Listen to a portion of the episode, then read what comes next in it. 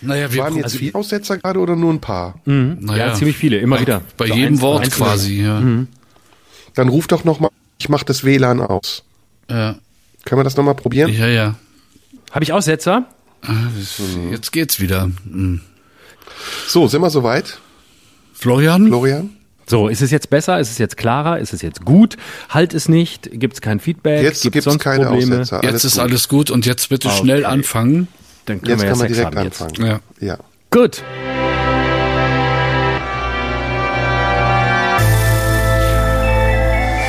Schröder und Sumunju, der Radio 1 Podcast. Herzlich willkommen. Hier ist eine weitere Ausgabe unseres Podcasts Schröder und Somunju. Und ähm, um es kurz zu machen, auf der anderen Seite, unsichtbar, aber hörbar, ist mein lieber Freund und Kollege Kupferstecher und äh, Ganove Florian Schröder. It's Bonnie and Clyde, you and me. Hast du schon Hallo. wieder so eine tiefe Stimme? Nee, heute habe ich wieder eine ganz normale Stimme. Ich bin ein bisschen enttäuscht. Letzte Woche war meine Stimme sehr toll, habe ich sehr viel Hörerinnen-Feedback bekommen, ob ich nicht vielleicht mal ähm, was vorlesen möchte oder so oder als Leonard Cohen vorbeikommen möchte. Aber heute ist alles wieder total normal. Ich finde mich wieder so langweilig, wie ich immer war. Ja. Du hättest äh, Johnny Cash auch singen können. I was born under a wandering star. Das stimmt, das, ja, das habe ich vergessen. Aber dann hätte ich Das gesungen. wäre perfekt gewesen. I hurt myself today to see if I still feel. Das ist übrigens mein Lieblingssong von, von Johnny Cash mit einem Hammer-Video. Kennst du das Video von Hurt? Nein, das kenne ich nicht. Da ist er, das ist echt toll, musst du mal angucken bei YouTube. Da ist er ja schon sehr alt und da sitzt er irgendwie in so einem, äh, in, in so einem Haus, alles ist goldbehangen, Engel, ein riesiger Tisch äh, mit mit Essen für 28 Gänge und man weiß nicht wie viele Leute, aber er sitzt da völlig einsam und dieser Kontrast dieses einsamen Mannes sehr charismatisch, muss man sagen, wie er da an seiner Gitarre sitzt und diesen Song hört singt und gleichzeitig gibt es immer wieder Bilder aus seinem Leben und äh, aus aus seiner Biografie und er guckt so drauf zurück, ganz toll, wirklich ein, ein artifiziell ganz tolles Video. Florian, wo erreiche ich dich gerade?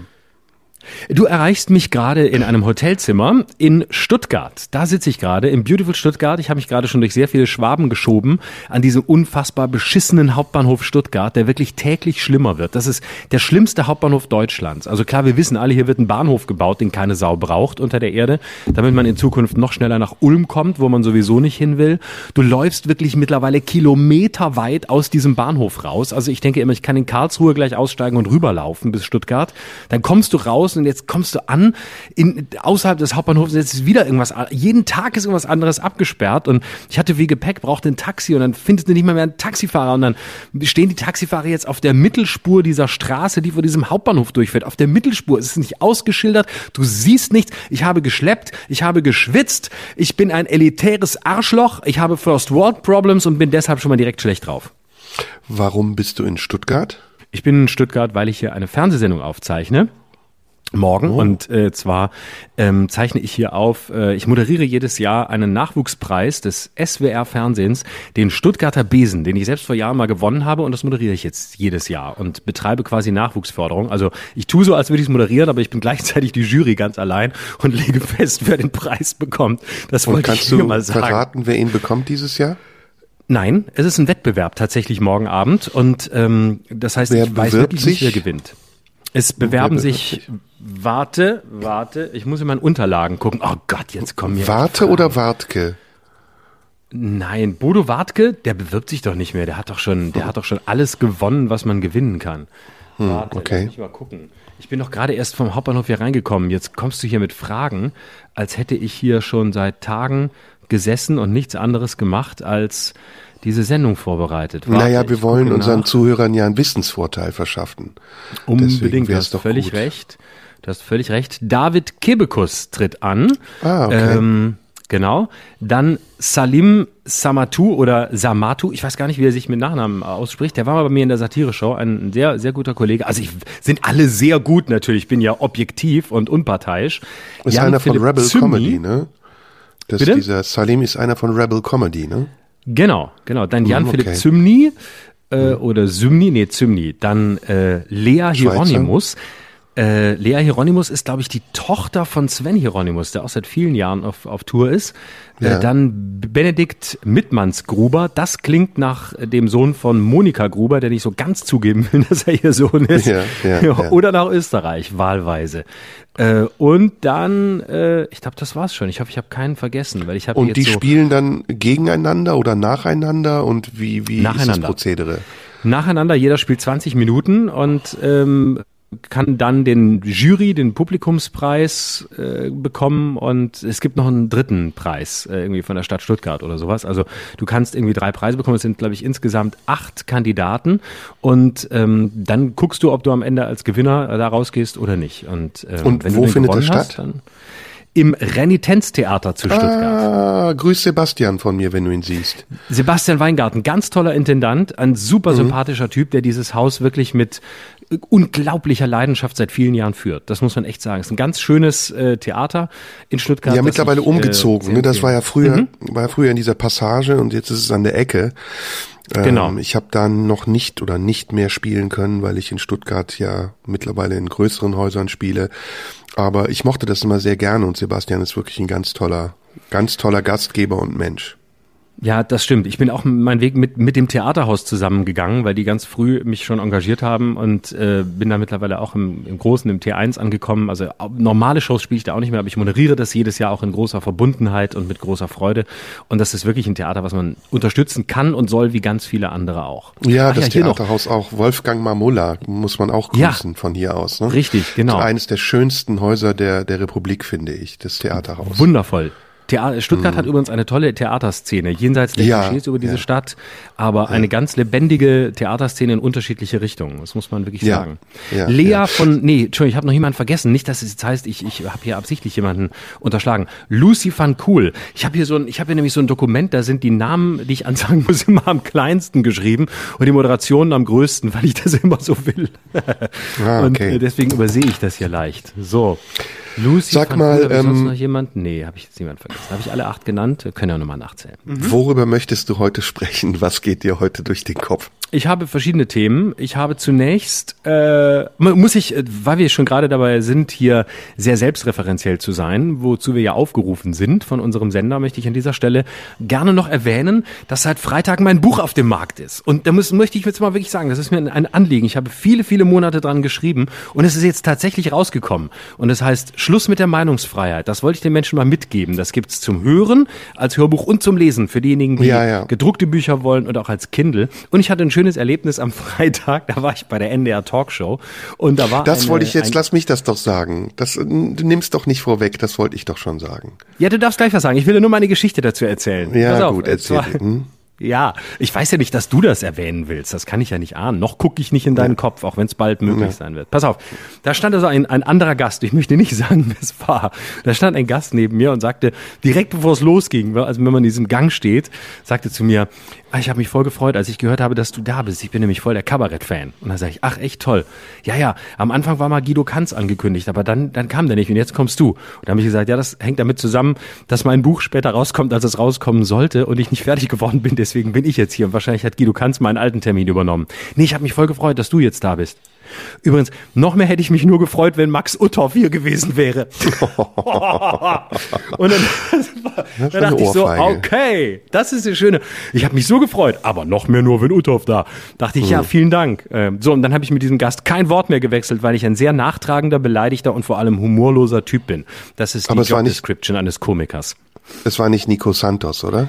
Es war nicht, weiß ich nicht genau. nee, mit dem habe ich Ah. ein Foto gemacht. Aber einer von den anderen war's. Aber ich sage Okay. nicht wer, ich werde es nicht sagen. Also äh, gut, ich erzähle dir meine Geschichte. Ähm, Mhm. Ich bin am Freitag, ich hatte die Absicht, die äh, NDR Talkshow zu gucken, weil du es mir ja am Telefon gesagt hast. Mhm. Ähm, und da bin ich eingeschlafen. Ich bin eingeschlafen Warum? und ich war müde und in meinem, kennst du das, wenn du im Halbschlaf das Geräusch des Fernsehers einbaust in deine Träume, bist du sozusagen in meine Träume gedrungen und ähm, ich habe dann eine Weile mit dir im Traum verbracht und denk so, äh, mh, äh, und zwing mich dazu wach zu werden und sehe dich dann. Und ich hatte wieder denselben Eindruck wie beim letzten Mal. Das ist ja immer so bei der NDR Talkshow, dass der Kabarettist ganz am Ende kommt. Mhm. Ähm, äh, ich hatte denselben Eindruck wie beim letzten Mal, dass du sehr müde warst. Also du wirktest so, als müsstest du dich konzentrieren, um wach zu bleiben. Es war ja auch unglaublich lang, ne? Also diese Lauterbach-Geschichte. ne? Also Heiner Lauterbach, Johnny Cash nicht, Husten äh, ist noch. nicht, Nicht Dr. Karl. Karl. Ich ja. habe noch ein bisschen Rest Johnny Cash Husten in mir, deswegen bitte Entschuldigung, wenn ich zwischendurch Und kaust abhuste. noch schön auf dem Jilly rum, ne? Ja, ist auch schön frisch und flüssig. Ähm, Hm. Ich habe, äh, das ist auch wirklich immer eine lange Strecke und ich habe schon vorher gesagt, kann ich nicht irgendwann vorher dran sein, weil man ist dann immer als letzter dran und nee, es geht nicht und so. Und es ist immer am besten bei uns, wenn der Komiker am Schluss kommt und so. Und dann habe ich gesagt, ja, aber für den Komiker nicht so. Und dann saß ich wirklich da und musste dann immer, man muss dann so lange wach sein. Und es sind wirklich sehr, sehr nette Gäste gewesen und total spannende Geschichten, wirklich durchweg, kann über niemanden was Negatives sagen, aber es ist trotzdem sehr anstrengend, zumal man wissen muss, wir beide sind ja Komiker und wir können einfach nicht zuhören. Wir können das einfach gar nicht. Es ist unsere, in unserer DNA nicht drin. Wir müssen entweder selber reden oder schlafen oder uns selbst beschimpfen. Einen anderen Modus kennen wir gar nicht. Deswegen eine Stunde 45 Minuten anderen Schicksalen dabei zuzugucken, wie sie in einer Talkshow sitzen, ist für uns wirklich äh, sehr anstrengend. Einfach psychisch. Du bist aber oft da, ne? Ich habe dich jetzt in den letzten Monaten zwei oder dreimal da gesehen. Ah, ich war zuletzt vor einem Jahr oder von einem, weiß nicht, ich zähle das nicht, aber ab und zu mal bin ich da. Ab und zu, ab und zu Hm. ruft man mich an und dann gehe ich natürlich äh, auch mal. Aber jetzt war ich länger nicht da, weil ich hatte ja gar nichts. Ich hatte ja nichts. Hm. Machst du das gerne? Ja, irgendwie schon. Ich, ich bin da eigentlich äh, schon ganz gern. Ich habe da, ich finde es immer interessant, da zu sitzen und äh, zu gucken, ob ich es schaffe, wach zu bleiben oder ob ich wegnicke zwischendurch. Ich kenne ja deinen Blick. Ich kenne ja diesen Blick, diesen kurz vor ich schlaf gleich ein Blick. Es ist auch so lustig, dich dann so zu sehen und zu wissen, so was in deinem Inneren vorgeht. Bleib wach, bleib wach, gleich bist du dran, bleib wach. Merk dir die Sachen, die du sagen willst. Aber merkst du, wie sehr wir verbunden sind, dass du äh, Total. plötzlich einschläfst an meiner Stelle? Also das heißt, du hast meine meine Mut, meine Stimmung bei dir übernommen, obwohl wir geografisch wahrscheinlich tausende Kilometer voneinander entfernt waren. Spürst du, wie wir mittlerweile energetisch miteinander funktionieren, Ja, ja, Baby? ja, auf jeden Fall. Eiweißangleichung, auf jeden Fall. Aber ähm, naja, es ist dann schon ein bisschen befremdlich, dich da zu sehen manchmal. Also ich weiß ja, wie du bist und äh, also allein schon, wenn du dann Anzug trägst, dann ähm, bist du immer dieser Rolle? Und ähm, ich weiß ja, dass du einen Schalk im Nacken hast und dass wenn man sagen würde, los, mach, dass du dann ganz andere Dinge erzählen würdest und du bist dann so brav, du bist dann so ein ganz lieber, braver Kabarettist, der so fein äh, die Pointen zu setzen weiß und so. Ich habe aber gar nicht so viele Pointen gesetzt, außer die, zu denen man mich gezwungen hat von der Redaktion. Ja, aber du hättest wenigstens einmal Pimmel sagen können. Pimmel oder Nein, so. das weißt ist doch du, genau Ficken. der Punkt. Dann, ja, weißt du, wenn ich, jetzt- wenn ich jetzt da Pimmel und Ficken gesagt hätte, wärst du der Erste gewesen, der gesagt hätte, ja, jetzt fängst du auch in der NDR Talkshow schon so Nee. an, so zu reden wie bei uns im Podcast. das ist doch nee, uns ich wäre wach geblieben. Ich wäre wach, ich wäre doch ein- hellwach geblieben. Mach doch einen Podcast mit einem ZDF-Moderator, wenn du so sprichst, hättest du dann gesagt. Geh doch Gibt's dahin das? und sag mal. Und sag mal Pimmel. Und nicht in der NDR Talkshow. Ich find's doof, dass du unseren Spirit, du hättest gesagt, ich find's doof, dass du alles, was du in den letzten Monaten bei mir gelernt hast, in der NDR Talkshow anwendest, statt nur in unserem Podcast, wo du es gelernt hast. Sowas hättest du Hast du gesagt. denn, hast du denn meine SWR-Geschichte gehört, die ich dir geschickt habe? Ich habe sie noch nicht komplett gehört. Nein, ich habe nur angefangen. Ich muss so viele Podcasts immer hören, weil du jede Woche mich mich belaberst, was ich alles hören muss, weil du alles Mhm. durchhörst und die ganze Konkurrenz und da komme ich gar nicht hinterher, weil ich muss ja immer noch Triell gucken und so ein Zeug. Krieg ja nur ich habe Hausaufgaben da auch über dir. dich gesprochen. Ich habe da auch über dich gesprochen. Du hast zu mir am Telefon gesagt, du habest gut über mich gesprochen. Kann ich mich Ich darauf verlassen oder muss ich's hören? Nein, nein, ich spreche immer gut von dir. Wenn ich gefragt werde nach dir, sage ich immer Dinge, die ich nicht meine, aber sie sind Mhm. immer gut. Nein, ähm, das Ach, ist Mensch, irgendwie dass wir so kommt viel gemeinsam jetzt, haben. Kommt jetzt regelmäßig vor, ne? Immer wenn wir Interviews geben müssen, Mhm. werden wir nacheinander gefragt, ne? Das war bei mir auch so. Ich musste auch ein Interview geben, äh, und zwar dem Spiegel. Und, da haben sie ähm, mich als Komiker bezeichnet. Ja, genau. Da, Der da Komiker also- Serdar Somunju ist geil, oder? genau, ja, ja, genau.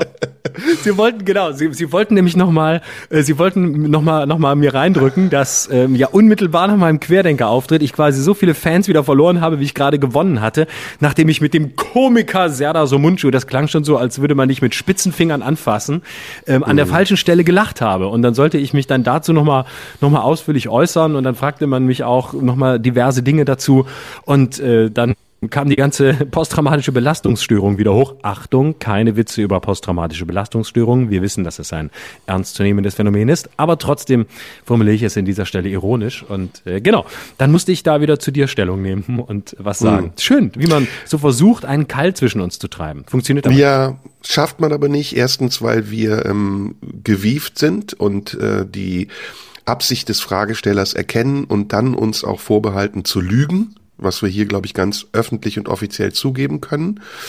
Und zweitens, weil wir gar keinen Bedarf daran haben und äh, sehen darin sehen, uns irgendwie in die Pfanne zu hauen. Ich jedenfalls äh, habe keine Konkurrenz zu dir. Nee, ich auch nicht. Ich auch nicht. Ich find's äh, wundervoll, dass wir uns hier jede Woche hören und dass es, äh, dass wir mittlerweile für den anderen sogar einschlafen. Ja, ja. So, Das pass ist auf, ich die habe zwei Vorstufe, um Themen. miteinander einzuschlafen. Oh ja, oh ja. Ich habe zwei Themen. Ähm, Ich hab- darf ich hab sie ein großes? Thema. Mhm. Du hast ein großes Thema. Ähm, dann, dann starte du, weil ich bin, habe immer das Gefühl, dass ich mich vordränge. Also ich habe eigentlich zwei Themen. Äh, Ich würde- auch. Aber, äh, okay, cool. Also ich habe ein kleines und ein großes. Gut, dann Und- welches willst du? Das große zuerst, okay? Nee, das Kleine. Ich will das Kleine hinter mich bringen. Und Gut. zwar ähm, habe ich so ja ein bisschen den Eindruck gehabt, dass du so so ein bisschen Streber-Attitüde an den Tag legst und ähm, wir mich permanent zwingst, Podcasts zu hören, die so sind wie wir, nur anders sein wollen und es nicht sind. Und dann hast du mir gestern Abend, am Sonntagabend, hast du mehrfach mir SMS geschrieben, äh, in denen du das Triell kommentiert hast. Und ich musste zugeben, dass ich nicht, nicht gucke, weil ich gestern Abend wichtige Termine hatte. Ich musste einen Auftritt machen bei BlackRock mit meiner Friedrich Merz Parodie. Und äh, das ist immer das Ergebnis, wenn man in der NDR Talkshow auftritt. Dann kriegt man solche Anfragen. Und deswegen konnte ich gestern nicht. Und jetzt habe ich mich aber heute Morgen ähm, bemüßigt gefühlt, das Triell nachzugucken. Und zwar, weil Okay. ich das Gefühl Wenn du ich, ich anfängst, nicht wollte, warte, dass ich muss dich dass, kurz unterbrechen. dass du so einen Vorsprung Kurze- hast. Ja. Ja, kurze Unterbrechung. Also du hast heute Morgen das nachgeguckt. Gestern nur, damit die Zuhörer wissen, was ich geschrieben habe. Äh, 20.44 Uhr, boah, ist die Baerbock nervig. Dann hast du geschrieben, ich habe noch nicht geguckt, musste auftreten, heute spare ich's mir, glaube ich, wie ist es? Meine Antwort, ich kotze, nur Gesülze, Baerbock unerträglich. Vorsicht, kotze, ich kotze, schwieriges Wort. Schwieriges Wort, da wäre ich vorsichtig, aber Ja, jetzt ist zu spät. Also das Ähm, habe ich dir ja, ich geschrieben. muss- So, du bist heute aufgewacht Genau. und hast es nachgeguckt. Genau, warte, Johnny Cash muss husten.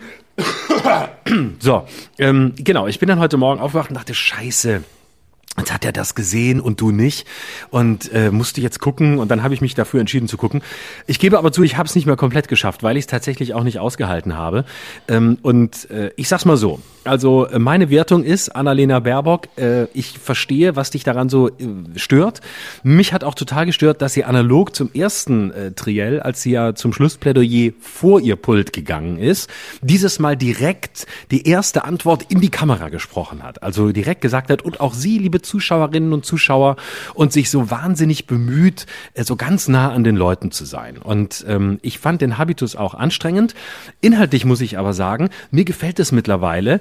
äh, Mir gefallen zwei Dinge. Mir gefällt an Baerbock erstens, dass ihr mittlerweile alles scheißegal zu sein scheint. Sie weiß einfach, sie wird nicht Kanzlerin und deswegen äh, traut sie sich auch mal was zu fordern, was gegen die eigene Klientel ist, höhere Steuern und so. Finde ich cool, mag ich sehr, weil sie jetzt so im Windschatten von Olaf Scholz mitschwimmt. Sie weiß, Scholz wird entweder Kanzler und sie ist sowieso in der Regierung, weil Rot-Grün ist klar. Man hat ja in diesem Triell so deutlich wie nie zuvor gemerkt, wie die miteinander ähm, schon quasi vor der Wahl äh, sich abstimmen, um danach nicht so lang zu brauchen für die Koalitionsverhandlungen. Und deswegen finde ich so geil, wie sie so radikal auftritt. Das, das gefällt mir einfach als Distinktionsmerkmal. Ich finde das schön. Und äh, weil sie so weiß, ja, Scholz muss hier diplomatisch sein und ich mache hier Rock'n'Roll und fordere mal. Und daneben Armin Laschet, der sich wirklich mittlerweile komplett aufgegeben hat, bei dem ich wirklich den Eindruck Eindruck habe, der denkt sich, ah, ist doch mir scheißegal. Entweder die wählen mich jetzt oder sich denkt, ich werde sowieso gewählt. Und dem ist irgendwie alles wurscht. Ich habe den Eindruck, dem, dem ist alles, der, das ist so eine Helmut Kohl-Haftigkeit. Der stellt sich da einfach hin und denkt sich, ach, irgendwie wird's schon werden. Und ansonsten dachte ich, man muss es wirklich, ich bin so froh, dass es das letzte Triell war.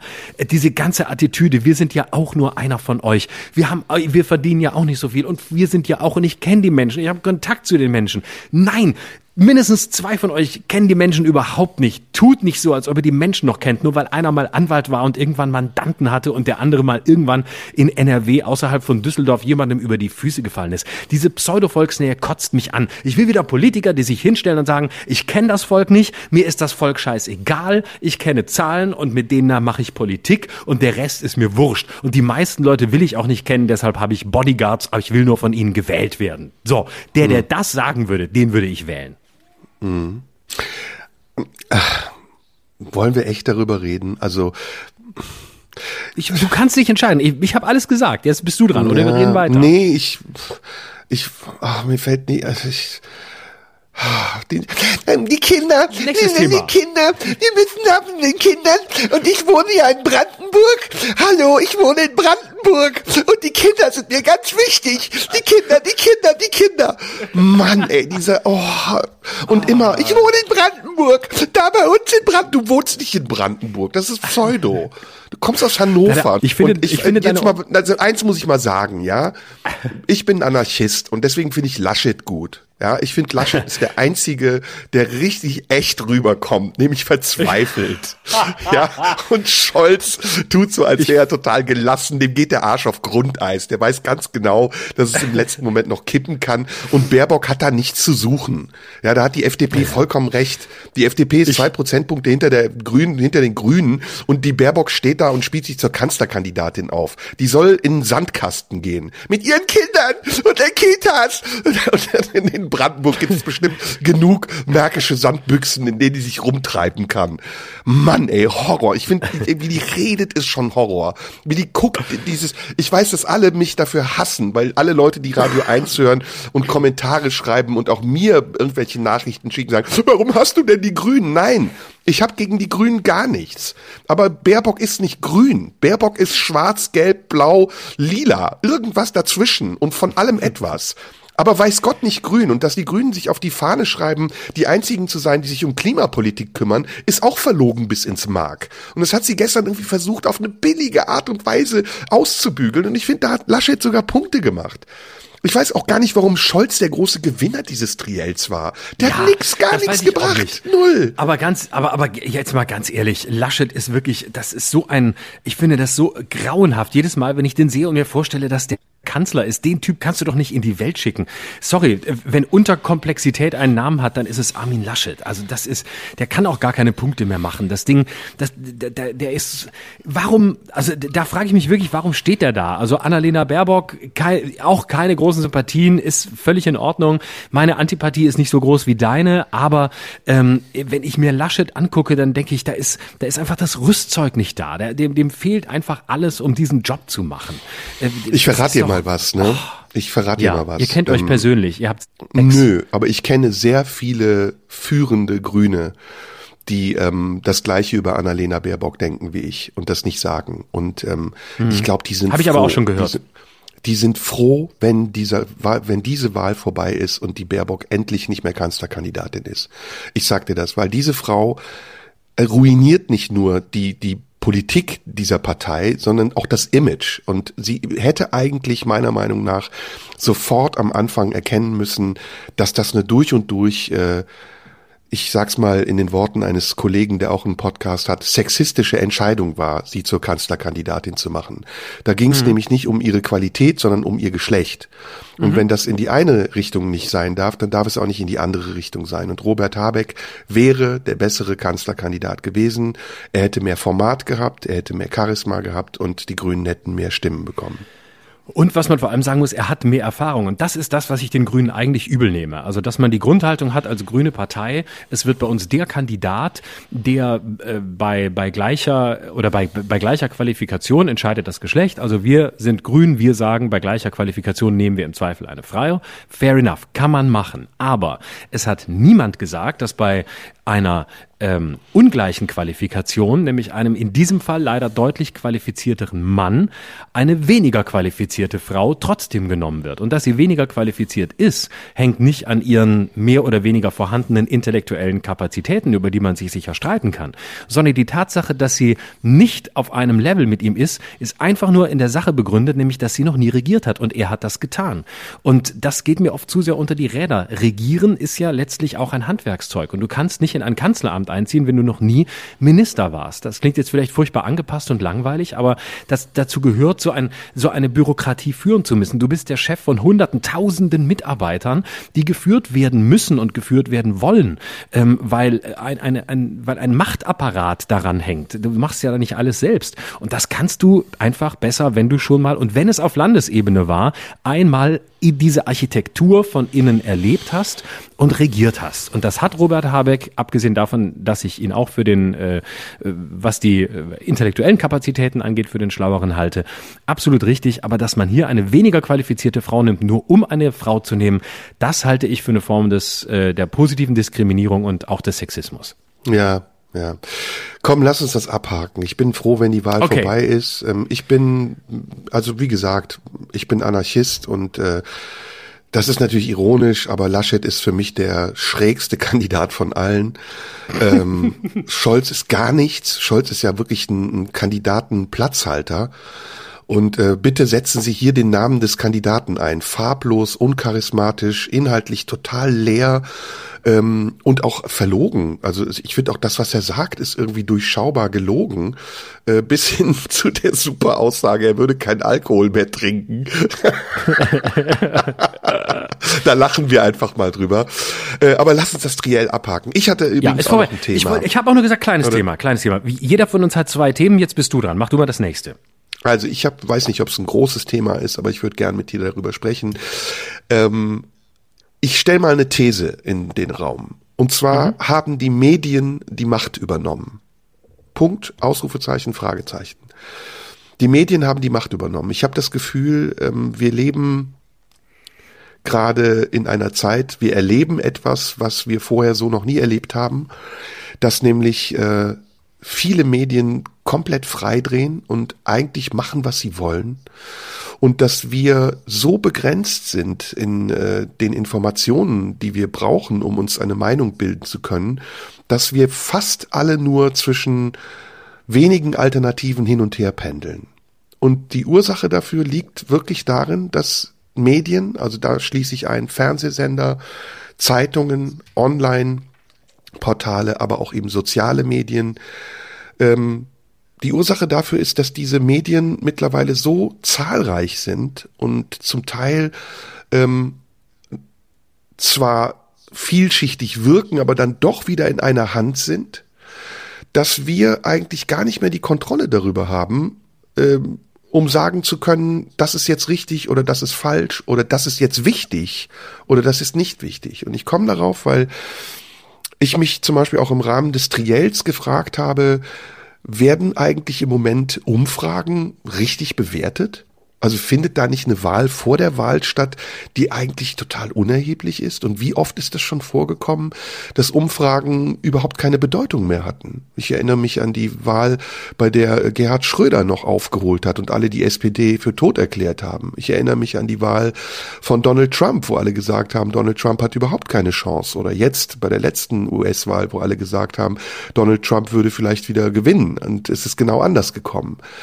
Also das ist die These, die ich hier in den Raum stellen möchte und ähm, ich würde da gern mit dir drüber sprechen. Was kann passieren oder was müssen wir tun als ähm, als Menschen, die in diesem Land leben und ein gewisses Informationsbedürfnis haben, um uns in Zukunft eine Meinung bilden zu können, die fundiert ist, die ausgewogen ist und auch differenziert ist.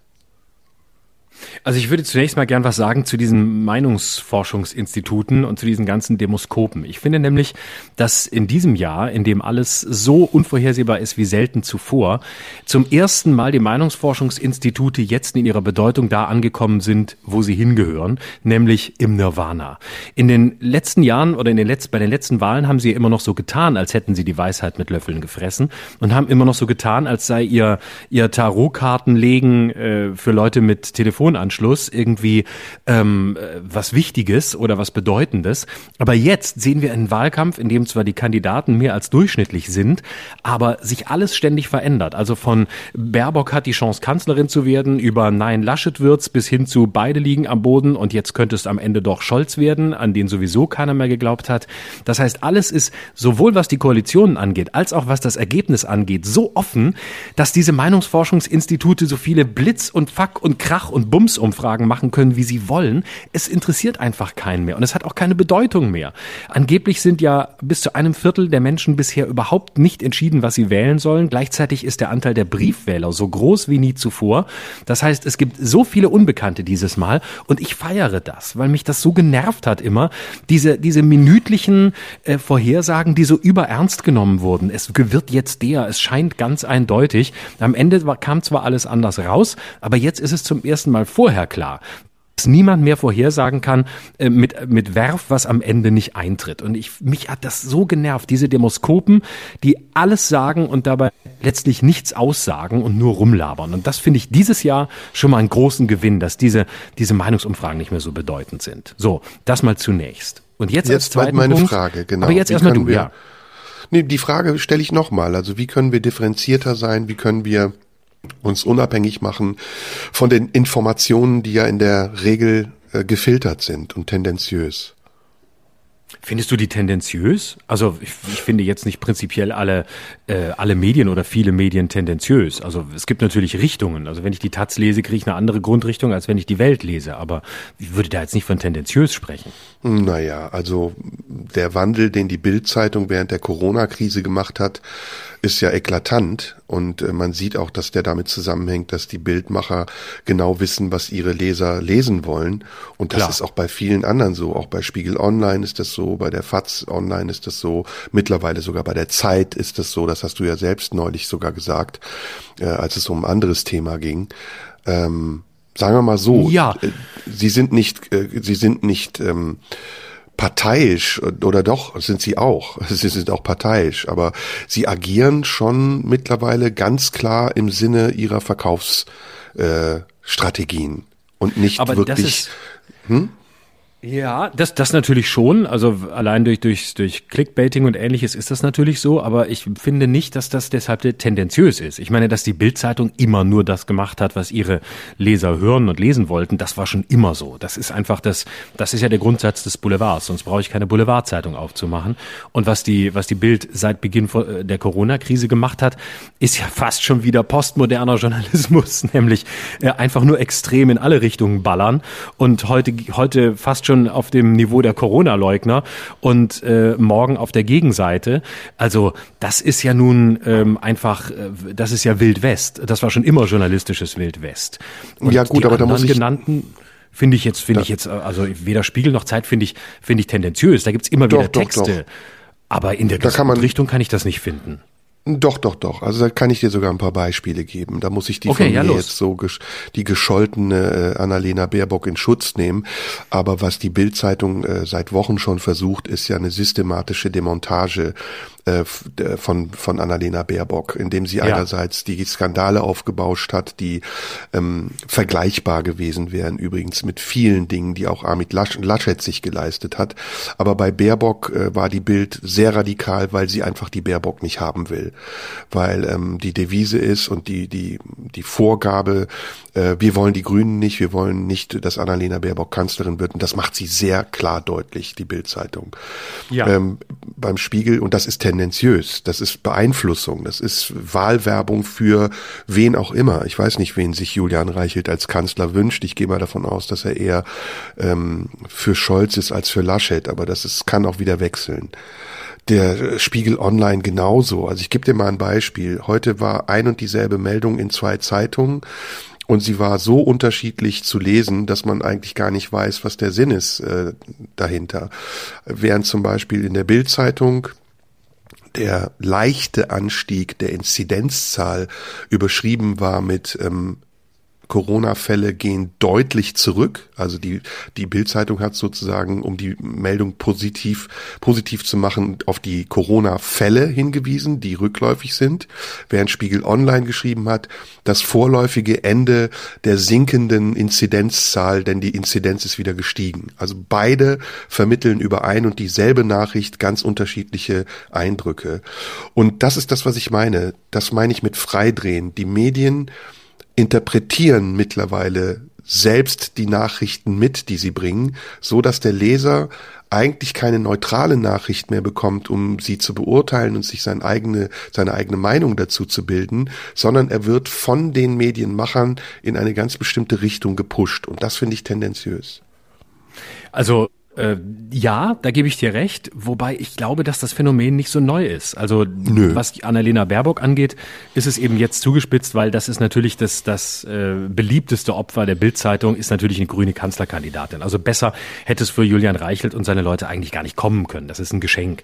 Aber äh, das war schon entsprechende, entsprechende Tendenzen gab es schon bei, bei, äh, bei Peer Steinbrück als Kandidat oder ähm, wenn du dir anguckst, wie Stefan Aust in seiner Endphase Endphase als Chefredakteur des Spiegel, was ja zusammenfiel mit der Endphase von Gerhard Schröders Kanzlerschaft, der hat nichts unversucht gelassen, um, um Schröder zu schreiben. Also vor der Wahl 2005, als er die Vertrauensfrage gestellt hatte, gab es mehrere Spiegeltitel, in denen nochmal alte, äh, alte, alte äh, Wäsche gewaschen wurde. Beispielsweise, äh, weiß ich noch genau, ein Titel 2005, wo, wo, der, wo der Spiegel nochmal aufgelistet hat, wie, wie fatal die Vor Vorbereitung der Agenda-Politik war, wie chaotisch das gelaufen ist, als Schröder sich äh, hingestellt hat und ähm, diese Rede gehalten hat 2003 im Bundestag mit Fordern und Fördern, wie sie noch in der Nacht vorher nicht wussten, wie das alles aussehen soll.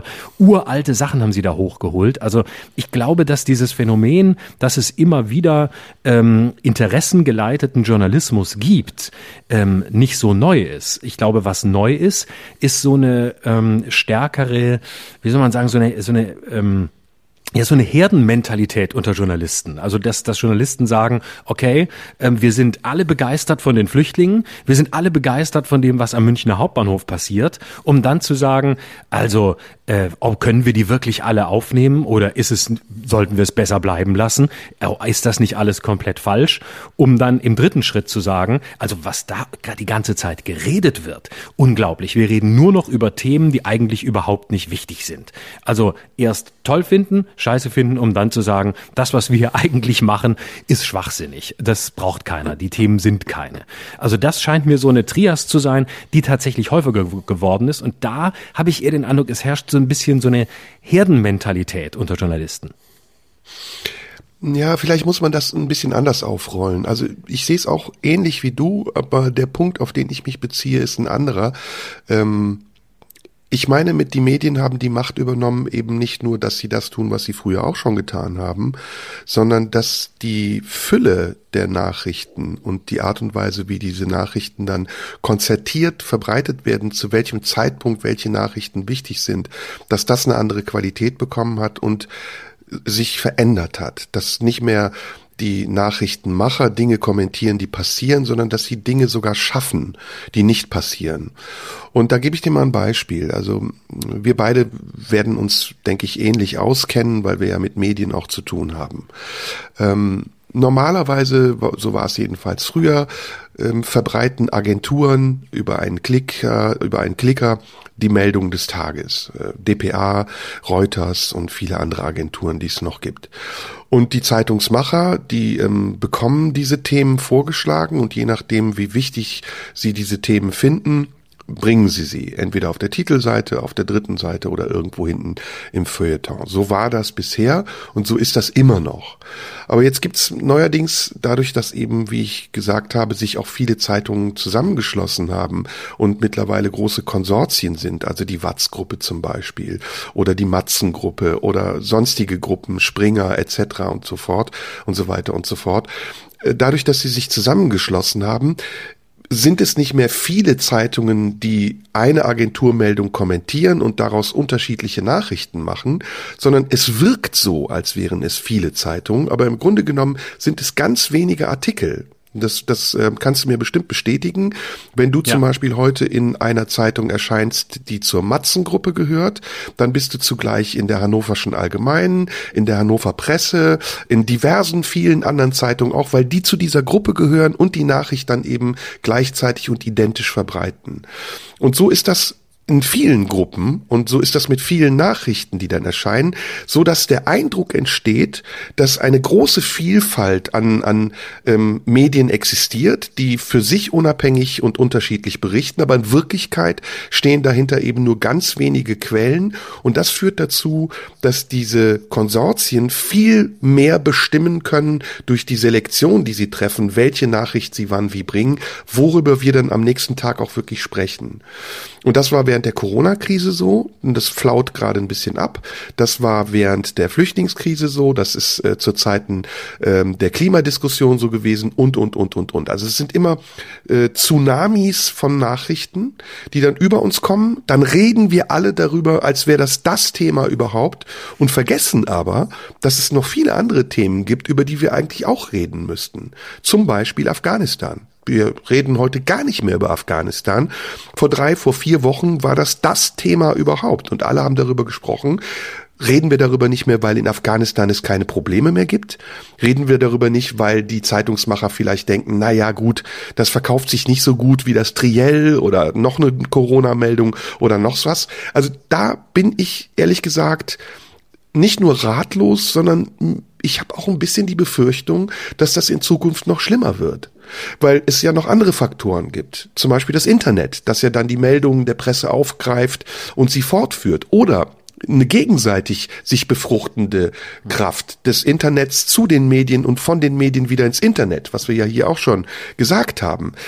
Das ist etwas, was so komplex ist mittlerweile, dass ich befürchte, dass wir in Zukunft immer von einer Diskussion in die andere stolpern werden, ohne uns wirklich klar mutig und unabhängig positionieren zu können und vielleicht auch neue Aspekte in Diskussionen zu entdecken, die andere uns nicht vorgeben.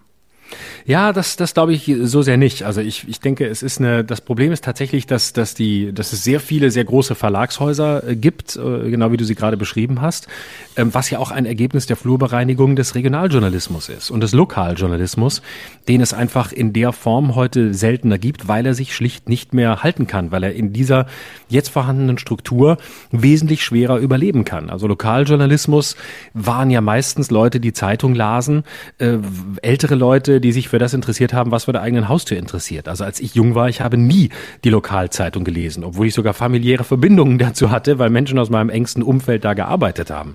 Ich habe das immer gedacht, ja, das ist doch hier Provinzkacke und so, was hier irgendjemand äh, über, über mein Heimatort Lörrach schreibt und so. Das ist immer was für Ältere gewesen, die natürlich langsam auch aussterben und die neuen Formen des Lokaljournalismus sind weniger da. Und wenn sie da sind, ist es für Lokaljournalismus natürlich bedeutend schwerer, im Internet Geld zu verdienen. Und im Zuge der Digitalisierung das Geld zu verdienen, was durch klassische Abos wegfällt. Erstens, weil Abos abbestellt werden und zweitens, weil die, die sie hatten, schlichtweg sterben. Also das heißt, da hat eine, eine Flurbereinigung stattgefunden, die jetzt eben so nur aufrechtzuerhalten ist, indem große Verlage viele Blätter haben, in denen sie dann eben einzelne kleine Lokalteile ähm, mitproduzieren äh, oder die vor Ort produziert werden, die aber nicht mehr so teuer sind, wo eben nur noch ein Redakteur sitzt, der für den einen Ort berichtet. Also das ist, glaube ich, tatsächlich ein Problem, weil äh, am Ende ist Lokaljournalismus wahrscheinlich nur als so ein bisschen Fake-Lokaljournalismus erhaltbar, nämlich indem aus einem größeren Konsortium heraus ähm, das betrieben wird. Das ist, glaube ich, das eine. Und das hängt natürlich auch ein bisschen mit dieser Umsonstmentalität zusammen, dass die Situation der großen Verlage so ist, wie sie ist. Dass wir seit Aufkommen des Internets verwöhnt damit wurden, dass Journalismus umsonst war. Die viele Jahre, gerade Online-Journalismus. Und jetzt nach und nach ziehen alle ihre Paywalls ein und dann beschweren sich die Leute, ja, jetzt kostet das Geld, jetzt soll ich dafür zahlen. Ja, natürlich musst du dafür zahlen. Journalismus war nie umsonst und wird es nie sein, wenn er qualitativ gut sein soll. Also insofern müssen wir dafür bezahlen. Und ähm, diese Mentalität ist eben, hat sich sehr geändert. Da wurden wir einfach auch von den Medienhäusern verführt und man dachte, na ja, im Internet steht es ja sowieso umsonst. Das ist, glaube ich, das Zweite. Das Dritte ist aber, und das finde ich einen ganz wichtigen Punkt, nämlich das Internet sorgt ja nicht nur dafür, dass das groß wird, was äh, von dir als tendenziös äh, beschriebene Medienhäuser verbreiten, wobei ich den Begriff tendenziös immer noch nicht teile, sondern es ist ja auch umgekehrt so, dass, dass die Medien reihenweise das Internet abschreiben. Also häufig hast du ja gerade im Online-Journalismus das Gefühl, die leben eigentlich davon, dass sie abschreiben, was auf Twitter und Facebook passiert. Und das ist ja nun, das sind die Gegenmedien. Das sind die Medien, wo jeder mit seiner vielleicht gefakten, vielleicht echten Meldung, mit seiner Mischung aus Meinung und Information Information irgendwie in den, in den in Spotlight kommen kann. Und das übernehmen die klassischen Medien ja. Insofern äh, glaube ich nicht, dass wir dieses Problem haben, dass wir tendenziösen Journalismus haben. Das glaube ich sowieso nicht. Ähm, und äh, wenn es ihn gäbe, wäre es heute schwerer denn je, ihn propagandistisch durchzusetzen, weil es durchs Internet viel mehr Stimmen gibt, die widersprechen und andere Positionen haben. Also tendenziös bedeutet ja erstmal äh, nicht objektiv. Und ähm, noch extremer gesagt bedeutet tendenziös, dass man von einer Tendenz beeinflusst ist, von einer weltanschaulichen oder politischen Tendenz. Und so meine ich dieses Wort auch. Und ähm, wenn wir jetzt mal schauen, mh, hm, was die Bildzeitung, nehmen wir die Bildzeitung, nicht nur die Bildzeitung macht das, viele andere machen das mittlerweile auch, weil sie dieses Prinzip für sich entdeckt haben und auch gesehen haben, dass es erfolgreich ist im Sinne der Verkaufszahlen wenn man sich mal anschaut, was die machen, dann ist das tatsächlich äh, bewusste Verdrehung auch der Tatsachen und der Fakten. Und ich äh, möchte so unbeliebt das jetzt auch ist, da vielleicht Donald Trump nochmal ins Spiel bringen, der ja aus meiner Sicht etwas sehr Richtiges auf eine sehr falsche Art und Weise getan hat, nämlich die Macht der Medien zu kritisieren. Ähm, und zu sagen, ihr verbreitet Fake News, ihr versucht durch eure Meldungen Politik zu beeinflussen und ihr haltet euch für so mächtig, dass ihr noch nicht mal respektiert, dass die Menschen vielleicht anders denken, als ihr das wollt. Und ihr werdet das sehen, wenn sie abstimmen, dann wird das genau so passieren, wie ich das will. Dass die Menschen nämlich mir ihre Stimme geben und nicht denen, die ihr für richtig haltet. Und das ist ja dann auch passiert. Die, die Macht der großen Zeitungen, der großen Konsortien, der Medien in den USA ähm, ist ja gescheitert an Donald Trump.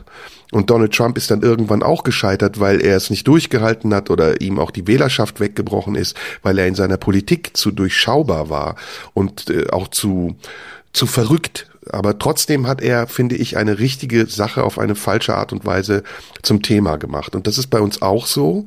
Und ähm, ich frage mich eben, wie man diesem Alleingang der Medien äh, Einhalt gebieten kann. Und ich bin kein Freund von staatlicher Regulierung, aber wir brauchen Instanzen, Kontrollgremien, die es ja auch gibt. Wir haben das ja alles, den Presserat und wen sonst auch immer, der sehr akribisch darauf achtet, dass bestimmte Dinge nicht passieren können.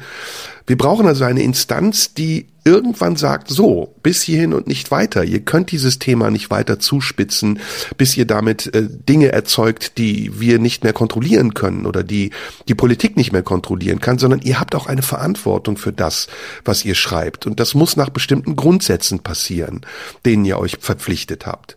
Und das sehe ich nicht mehr. Also ich sehe, dass viele Medien und wie gesagt, ich beziehe da auch Fernsehsender mit ein, außer Kontrolle geraten sind. Aus purer Angst davor, ihre Existenzgrundlage zu verlieren. Das stimmt sicher punktuell, aber ich kann, die, kann diese Gesamtanalyse nicht teilen, weil ich nicht finde, dass der Journalismus in dem Sinne tendenziös ist, weil er nicht mehr objektiv ist. Also Journalismus muss objektiv sein, äh, sollte es immer sein und ist es da auch, wo er es sein sollte, nämlich beispielsweise bei Nachrichten. Ich lasse jetzt gewisse äh, Medien aus, wir müssen nicht über die Bildzeitung reden, wir müssen auch nicht über manch einen Privatsender reden, aber wenn es um Berichterstattung geht, um Berichte geht, bin ich der Auffassung, dass die Medien sehr wohl versuchen, versuchen, objektiv zu sein. Und der Rest sind ja, der Rest muss ja gar nicht objektiv sein. Natürlich gibt es immer wieder in Medien eine Berichterstattung, die eher in die eine oder in die andere Richtung geht. Die einen sind eben äh, konservativer, die anderen sind progressiver, die einen sind grüner, die nächsten sind linker. Und äh, das weiß ich ja auch, wenn ich das, wenn ich das gucke oder wenn ich das höre. Und ich möchte im Journalismus auch mit Haltung konfrontiert werden, auch wenn das ein blödes Wort ist, was wir mal auf die Shitlist gesetzt haben, zu Recht. Aber ich möchte mit, mit Positionen konfrontiert werden. Und Objektivität gehört in die Nachrichten, Objektivität gehört in die Berichterstattung in, in Form von, wir stellen die Seiten dar, wir klären, was ist Spekulation, was ist Wissen, beispielsweise in dramatischen Fällen wie Terroranschlägen. Wir klären klar auf, ähm, was wir wissen und was wir nicht wissen. Aber ansonsten äh, finde ich, ist das nicht tendenziös, dass es eben sehr unterschiedliche, zum Teil auch sehr äh, von mir aus punktuell auch mal an der Grenze zum populistischen vorgetragene Thesen gibt. Ich bin kein Freund des Populismus, ich will das nicht verteidigen, aber ich habe kein Problem damit, dass Journalismus eben nicht nur objektiv ist. Ich finde, das muss er auch gar nicht sein. Das, Nö, das, das muss nicht langweilig. sein. Nee, das ist, das muss nicht sein und ich würde mir ja gerade Journalisten wünschen, die äh, auch mal Farbe bekennen oder oder radikaler sind, als sie sind. Aber äh, wir müssen uns nicht über den Begriff tendenziös streiten. Aber ich frage mich zum Beispiel, was das für einen Sinn hat, äh, dass so ein Triell stattfindet und direkt danach die Umfragen gezeigt werden. Ist das nicht Beeinflussung? Also ist das nicht schon eine Tendenz, den Leuten sagen zu wollen, äh, wen sie wählen sollen, wenn sie sagen, wer das Triell gewonnen hat? Darum geht's doch eigentlich gar nicht. Es geht doch um die Argumente, die dort gebracht werden. Es geht doch um die Politik, die dort vertreten werden soll. Und nicht darum, wer wann wie gewonnen hat oder wer die bessere Figur gemacht hat. Ich finde, das kann man weder bei einem Triell entscheiden, noch kann man das äh, bei diversen anderen Fernsehauftritten entscheiden, weil ja nicht die Person, die dort steht, die Politik ist, sondern die Partei und die Idee dieser Partei die Politik ist und diese Person, die dort steht, der Stellvertreter der Partei und ihrer Ideen ist. Und allein diese Reduzierung auf so einen Wettbewerb, den man innerhalb von 50 oder 120 Minuten bewältigen kann, indem man danach einfach eine Umfrage macht und sagt, der hat gewonnen, der hat verloren, das ist mir zu einfach und da spielen die Medien mit ihrer Verantwortung, finde ich. Und sie suggerieren den Menschen etwas, was wiederum die Menschen so stark beeinflusst, das siehst du ja jetzt, dass daraus ein Mechanismus entsteht. Also Scholz würde doch nie dort sein, wo er ist, wenn er nicht mit Hilfe auch der Medien und den, den Umfragen dahin gepusht worden wäre. Das war doch der totale Außenseiter am Anfang. Und nur weil die Bildzeitung irgendwann gedacht hat und viele anderen auch, naja gut, die Baerbock wollen wir doch nicht haben und Laschet ist uns auch zu schwach, ist Scholz nach oben gespült worden. Und jetzt versuchen sie ihn, finde ich, förmlich da oben zu halten und zum Kanzler zu zwingen. Ja, ich weiß es nicht. Ich glaube, man darf die, die Macht der Medien da auch nicht überschätzen. Sie haben eine Macht, ja, aber ähm, ich glaube nicht, dass sie so groß ist, dass Olaf Scholz nur aufgrund der Macht der Medien jetzt da ist, wo er ist, sondern ähm, es ist aufgrund sehr vieler unterschiedlicher Konstellationen dazu gekommen und dazu zählt das vorhin erwähnte äh, sehr peinliche und unprofessionelle Scheitern von äh, Baerbock und äh, Laschet an ganz unterschiedlichen ja, aber, Punkten. Aber dann sag mir doch, aber wofür steht denn Olaf Scholz? Wofür steht Olaf Scholz? Kannst du das in ein paar Punkte mir mal sagen, wo die SPD Nein, steht, Olaf was Scholz, sie will? Nein, das natürlich nicht. Also wenn du dir das Wahlprogramm anguckst, dann äh, wirkt es linker als Olaf Scholz ist. Das passt ja alles hinten und vorne nicht zusammen. Und, Glaubst du, die äh, Leute wissen das? Glaubst du, die Nein. Leute wissen, wenn du das schon nicht weißt, dass die Leute das wissen? Ich glaube, dass, dass es darum überhaupt nicht geht. Ich, ich glaube, dass die, das Entscheidende ist, dass man sich äh, in, der, in der Bevölkerung mehrheitlich einen Kanzler wünscht, auf den man sich verlassen kann, ähm, bei dem man ruhig schlafen kann und der. Äh, ja, und nach welchen sorgt, Kriterien beurteilt man das? Entschuldige, ich unterbreche das, dich, aber bitte, nach glaube, welchen dass, Kriterien beurteilt man das? Das beurteilt man nach dem Auftreten eines Politikers beispielsweise in einem Triell. Äh, und da ist äh, Olaf Scholz im Moment der, ich wirklich jetzt wieder Scholz-Verteidiger, das will ich gar nicht sein. Ich versuche nur einen Mechanismus aufzuzeigen. Aber das bewertest du dann, wenn du eben so einen Scholz ja, in so einem Triell damit bestätigst du mich ja. Damit und dann ist, Triell, äh, dann, dann, ist der Scholz, dann ist Scholz eben derjenige, der in dem Moment am überzeugendsten wirkt. Ja, und, aber äh, du bestätigst meine Aussage. Diskussion. Du sagst, das ist ein Mechanismus und keine sachliche Auseinandersetzung mit Inhalten. Naja, es ist schon eine, in einem Rahmen meines Fernsehformats eine, eine Auseinandersetzung mit Inhalten. Die nächste Frage, aber die ist unabhängig davon, ist, inwieweit ist es denn in Deutschland überhaupt sinnvoll, ein Triell zu machen? Aber darüber können wir ja. gleich reden. Das ist ja, das ist ja die nächste Frage. Aber zunächst mhm. mal, ähm, ich, ich widerspreche nur bei dem Punkt, dass quasi der Erfolg eines Politikers im Moment von Olaf Scholz ausschließlich äh, von den Medien gemacht nee, ist. Nee, nicht ausschließlich, mit mit entscheiden. Mit, natürlich, ja, natürlich. Dafür sind sie klar, dafür sind, sind sie da. Aber ich sehe jetzt keinen Olaf Scholz-Hype äh, in den Medien. Es gibt natürlich, doch, es gibt eher. Doch, nein, doch. die Gesamthaltung ist, wie kommt es dazu, dass plötzlich die SPD wieder da ist? Wie kommt es überhaupt dazu, dass Olaf Scholz so erfolgreich sein kann? Und wie kommt es dazu, dass er es geschafft hat, äh, Leute wie Saskia Esken und Kevin Kühnert ähm, plötzlich ins Glied zu pressen? Obwohl ja, wie sie ansonsten, dazu? Ne, das, äh, und das, ist, dazu? das, ist seine, Beantworte seine, doch diese das ist seine eigentliche Leistung. Das ist seine eigentliche Leistung. Ich denke, dass er, dass das sowohl Esken als auch Kühnert verstanden haben, dass sie nur an die Macht kommen, wenn sie den Kanzlerkandidaten unterstützen. Und es wäre ein ungeheures, ein ungeheurer Lerneffekt, wenn die SPD zum ersten Mal seit Jahrzehnten merken würde, dass man äh, einem, äh, dass man einem Kanzlerkandidaten auch äh, äh, den Rücken stärken kann, ohne ihm in den Rücken fallen zu müssen. Das ist, glaube ich, die Dynamik. Ja Entschuldige, das ist ja alles Taktiererei und Taktiererei mag auch Politik sein oder Politik ist Taktiererei. Na klar. Aber lass uns doch versuchen, das Thema nochmal, ich finde, wir sind da gar nicht so weit auseinander. Also lass uns doch nochmal versuchen, diese These, die ich in den Raum gestellt habe, aufzugreifen. Also ich sage nicht, die Medien sind ausschließlich dafür verantwortlich, weil ich auch glaube, dass sie die Macht nicht haben. Aber sie sind entscheidend daran beteiligt, Menschen und die Meinung der Öffentlichkeit zu beeinflussen. Und das durch die Selektion der Interessen und durch die Selektion der Nachrichten, die sie diesen Interessen zuordnen oder die Interessen, die sie durch die Nachrichten erzeugen. Und das ist eine Macht, die sich eben verändert hat. Das war vor 20, vor 30, vor 40 Jahren anders. Da gab es, wie du richtig sagst, diverse unterschiedliche Zeitungen, Lokalzeitungen, überregionale Zeitungen.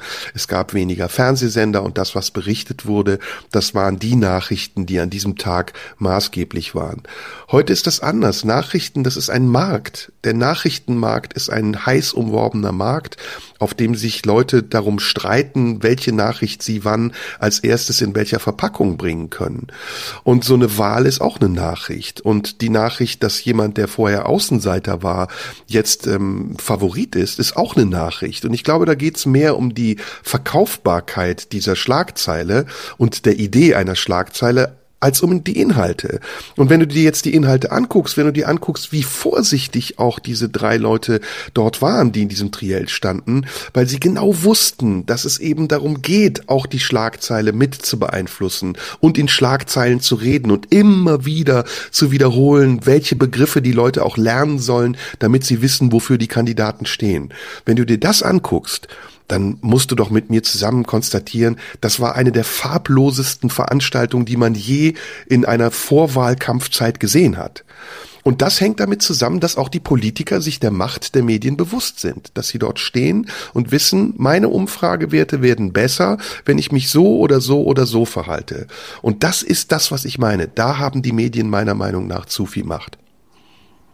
Ich weiß es nicht. Man könnte auch dagegen argumentieren und sagen, vor 20, 30 Jahren gab es längst nicht so viele ähm, Sender, wie es im Moment gibt. Und zwar nicht nur klassische Sender, also Sender, die Gatekeeper sind, Fernsehsender oder äh, Zeitungen, Zeitschriften, Magazine. Es gibt mehr denn je ähm, und viel mehr als früher, als es noch drei Sender gab und ein paar wenige Zeitungen, sondern heute hast du ja viel mehr Möglichkeiten, dich zu informieren. Es gibt Online-Medien, es gibt viel mehr, viel, viel diversere Stimmen als vor, vor 20, 30 Jahren, als die Medien wirklich wirklich vielleicht äh, beeinflussender waren, schlichtweg weil es nicht so viele von ihnen gab und weil es noch nicht mal die ganze Zahl an Privatsendern im Sinn von Privatleuten gab, die auch noch gesendet haben oder Leute wie wir, die plötzlich hier senden oder die im Internet, äh, jeder kann im Internet heute tatsächlich, wie Warhol mal gesagt hat, für ein paar Minuten das da sein.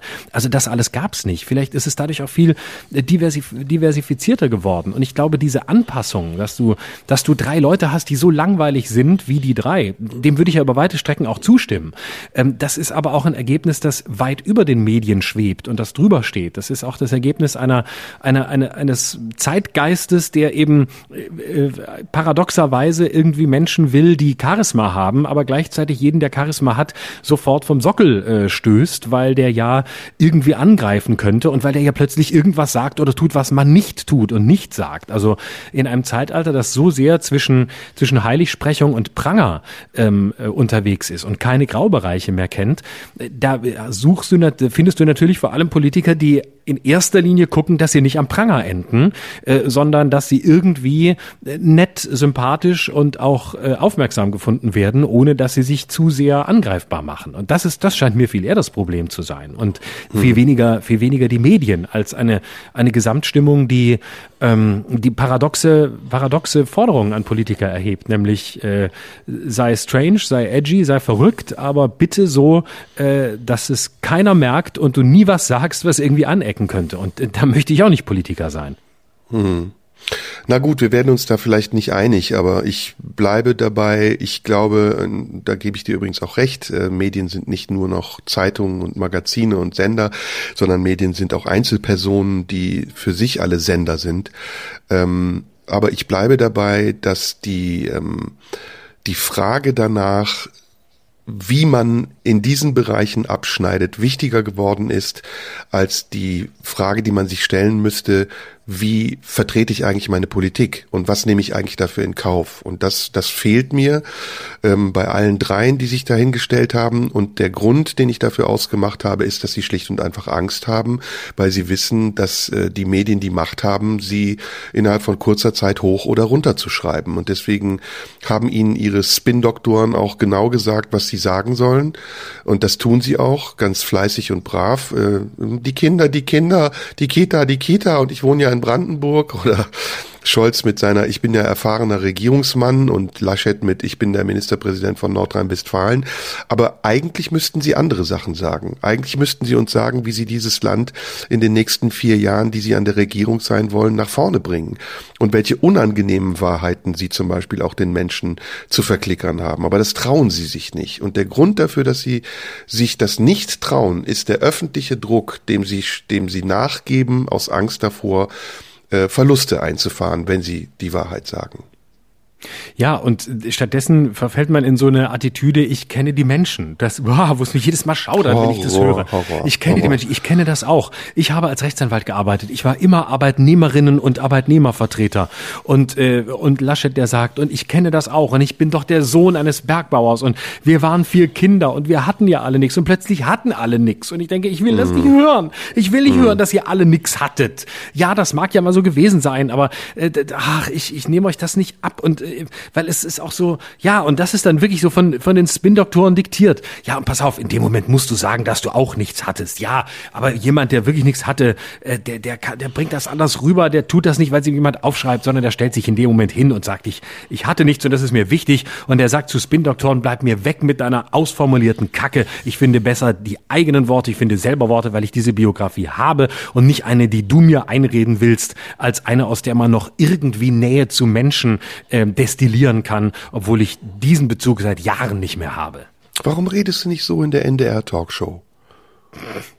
Weil ich hier, Baby, weil ich hier nur mit dir so sprechen kann, weil du mm. das in mir hervorrufst, weil du mein Therapeut mm. bist, weil es nee, wichtig ist, dass, weil ich, weil es wichtig ist, dass ich hier diese Seite zeige, genau wie ich meine zärtliche Seite zeigen kann. Welches zweite Thema hattest du? Ich wollte gerne mit dir über äh, Gesundheit und Krankheit reden. Oh, ich wollte oh, gerne cooles ja. Thema. Wow. Oh ja, und deswegen habe ich das ist mein eigentlich großes Thema dafür. Aber vielleicht ja doch, vielleicht können wir damit, wir können auch ein Stück weit kommen, um dann die übliche Enttäuschung bei unseren Hörerinnen und Hörern hervorzurufen, nämlich indem wir am Ende das Thema nicht beenden und sehr viele Leute schreiben werden, ihr habt das Thema wieder nicht beendet. Ja, ich hatte nämlich ich auch noch ein zweites großes Thema, aber das kriegen wir heute nicht mehr untergebracht. Aber okay, fang du an. Dann Okay, ich wollte gerne mit dir drüber reden, was wir äh, eigentlich heute als Gesundheit und was wir als Krankheit definieren. Und äh, ich kam so drauf, weil ich so drüber nachdachte, ähm, als ich im Zug saß, tatsächlich äh, auf dem Weg heute hier nach, nach Stuttgart.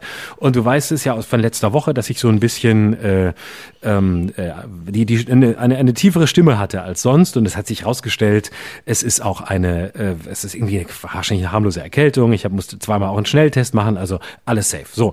Und deswegen habe ich auch so dieses klassische Kratzen im Hals und ich hustete dann im Zug und so. Und neben mir saß so ein älteres Ehepaar und die hat mich natürlich gleich angeguckt, wie so ein, wie so ein schwer Corona-Kranken, der einfach trotzdem in den Zug steigt, obwohl er nach drei PCR-Tests weiß, dass er positiv ist. Und dann habe ich so, so rübergegangen, ja, es tut mir leid und so, es ist wirklich nicht, äh, es ist nur eine Erkältung. Und dann guckten die mich noch, noch skeptischer an, so unter dem Motto, jetzt behauptet er auch noch, es ist eine Erkältung. Wahrscheinlich ist er Corona-Leugner, der Vollidiot. Und dann dachte ich so nach über das Verhältnis von Gesundheit und Krankheit und habe mich dann so gefragt, jetzt steht irgendwie über ein Jahr das Leben immer nur ähm, in dieser Dialektik. Also wer ist eigentlich gesund, wer ist krank? Krank ist der, der es hat, krank ist der, der es weiß. Krank sind aber vielleicht auch die, die es nicht wissen, bei denen man es nicht sieht, ähm, die also vielleicht Überträger sind, obwohl sie es nicht wissen. Und dann habe ich mich so gefragt, was ist das eigentlich? Eigentlich leben wir ja, meine These dazu wäre, eigentlich leben wir ja in einer Gesundheits- fanatischen Zeit. Also die, die Gesundheit ist das höchste Gut, das stimmt natürlich. Äh, Apple a day keeps the doctor away und was es da alles gibt. Aber äh, wir leben in einer gesundheitsfanatischen Zeit im Sinne von, dass uns Gesundheit das allerhöchste Gut ist. Also wir sind möglichst brav, wir sollen möglichst äh, ausgewogen uns ernähren, nicht zu viel trinken, blöd, möglichst gar nicht rauchen. Alles ist irgendwie äh, der Optimierung der Gesundheit geschuldet. Der Körper muss entsprechend definiert sein. Also wir versuchen, wo es geht, die Krankheit auszuschließen als etwas Störendes, als etwas, was nicht sein darf, was nicht da sein darf, was, was verhindert werden muss. Und wer krank wird, ist eigentlich schuld oder macht sich schuldig, weil er nicht aufgepasst hat, dass er die Krankheit nicht bekommt.